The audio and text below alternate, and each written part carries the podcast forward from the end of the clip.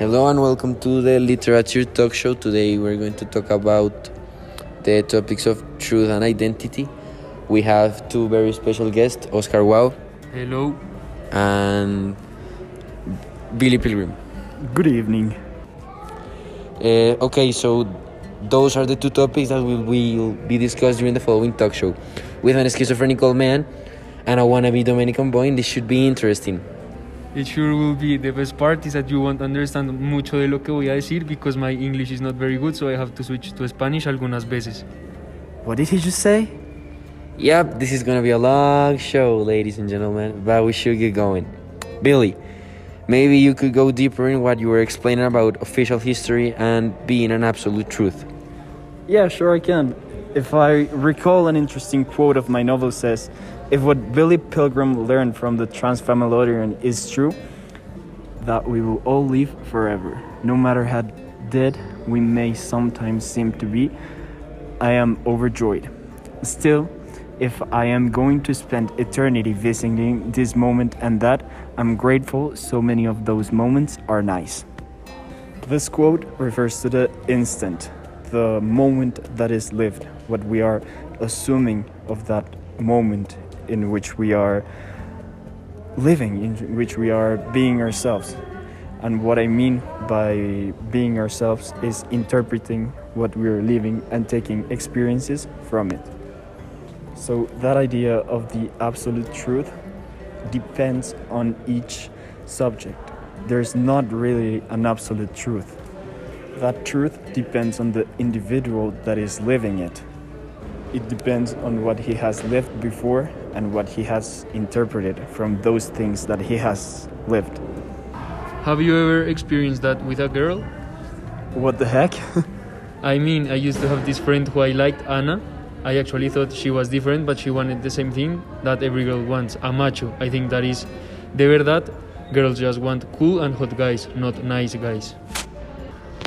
I'm sorry to hear that, man, but I actually think that that proves my point again because her likes in men are permeated by the influences of Dominican history and culture. It is not going to be the same for a girl from another country. My wife, for example, was nothing like that. She supported me even in my weak times. I see, so, Billy, would you say there is a relation between history and individuals? Of course, there is a close relationship between the individual and the um, and history, because the individual forms his himself based on history. History, on the other side, builds because of the opinion of the individuals of a community. So, if I come from a context where everything I've seen and learned is about war and my country has been hit and destroyed by war, I will have a different perspective from a country that has not experienced deeply what war feels like. They haven't suffered as much as a country which has exposed himself to war. And that is when the difference between individuals starts to appear. There is a really, really big difference between the individuals from a Latin American culture and a European culture.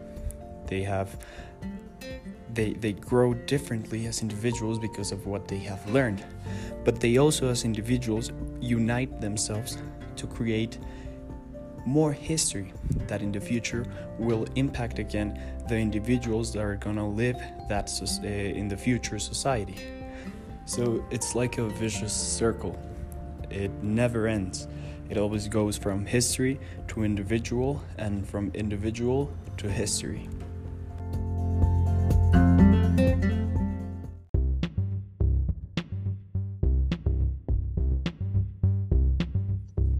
I have to agree with you on this. The idea that we talk about, the one of the macho, it's actually an example of how history has influenced us. Through history, the concept of macho has been linked to a man being sexy, having a lot of money, and mujeres. If a man is different to that, if his main priority is being a nice guy, he may not be considered a macho.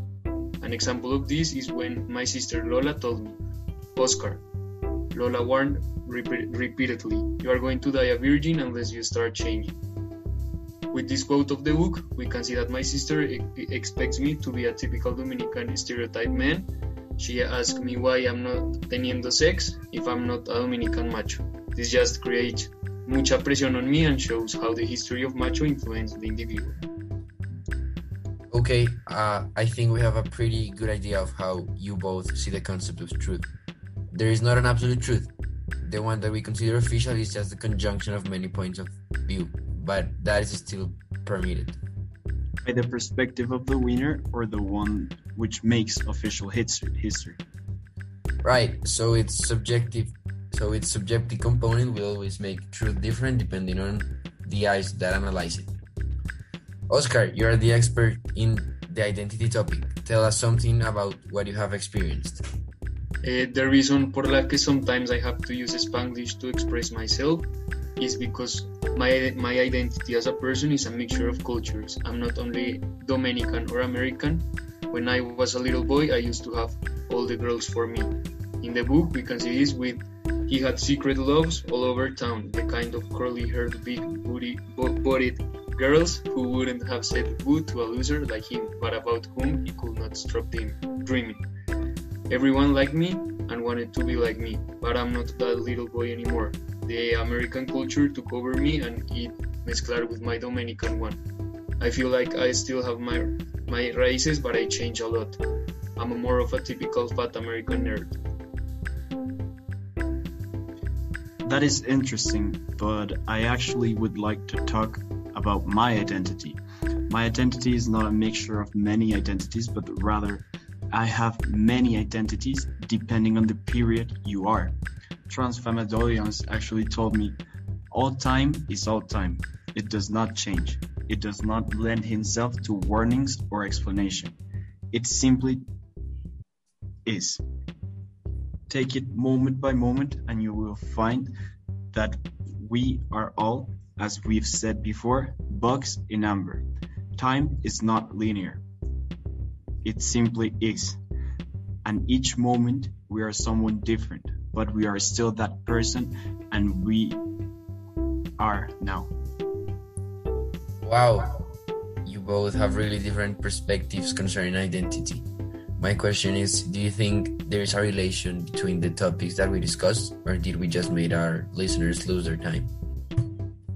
No, no, no. As we mentioned before, there's a really close relationship between history and what we consider truth with the individual and his identity. In my case, what I have lived in world, all the suffering, all the memories, with the Tralfamadorians, that is my truth. Many members of my family don't even believe what I tell them. But that perspective of truth is what actually built the multiple of my identities to which I can access with what the philosopher Heraclito calls the devenir. I have created my identity based on what I have learned from the truth and from history. And my identity is influenced by the formation of that same truth. Uh, yes, I actually haven't smoked weed like Billy, but I do agree with him. Uh, with what we discussed, American history and Dominican history have had an impact on how I act and who I am. My identity is formed based on what I consider true of what I believe, and I construct truth based on my identity and what I have learned from history and that truth. It's a weird vicious circle, but I think it makes sense for each individual. Thank you for listening. That was great, guys. Thank you. Uh, thank you for listening, and we hope to see you really soon in our next show. Till next time. Bye. So, uh, guys, for our viewers, in conclusion, the podcast speaks, well, basically about main two topics the meaning of truth presented in different examples and how identity forms a society. In the example of truth, we present that the truth depends on the perspective of the person who lived the story. This, this means that the that history changes depending on what the person who lived it and got to tell it. We can see that Billy's character is shaped from the experience he lived during the war, showing us his truth is based upon what he lived as a soldier. And in Oscar's case, this is a visible on the experience Oscar had see, since his childhood and adolescence are the product of Dominican and American history, which he has taken and accepted as truth. On the other hand, the topic of identity is seen quite differently in both characters. While Oscar has a mixture of identities, the Dominican and the American, Billy explains how he has many of them, the interesting part of the relationship that exists between truth and identity.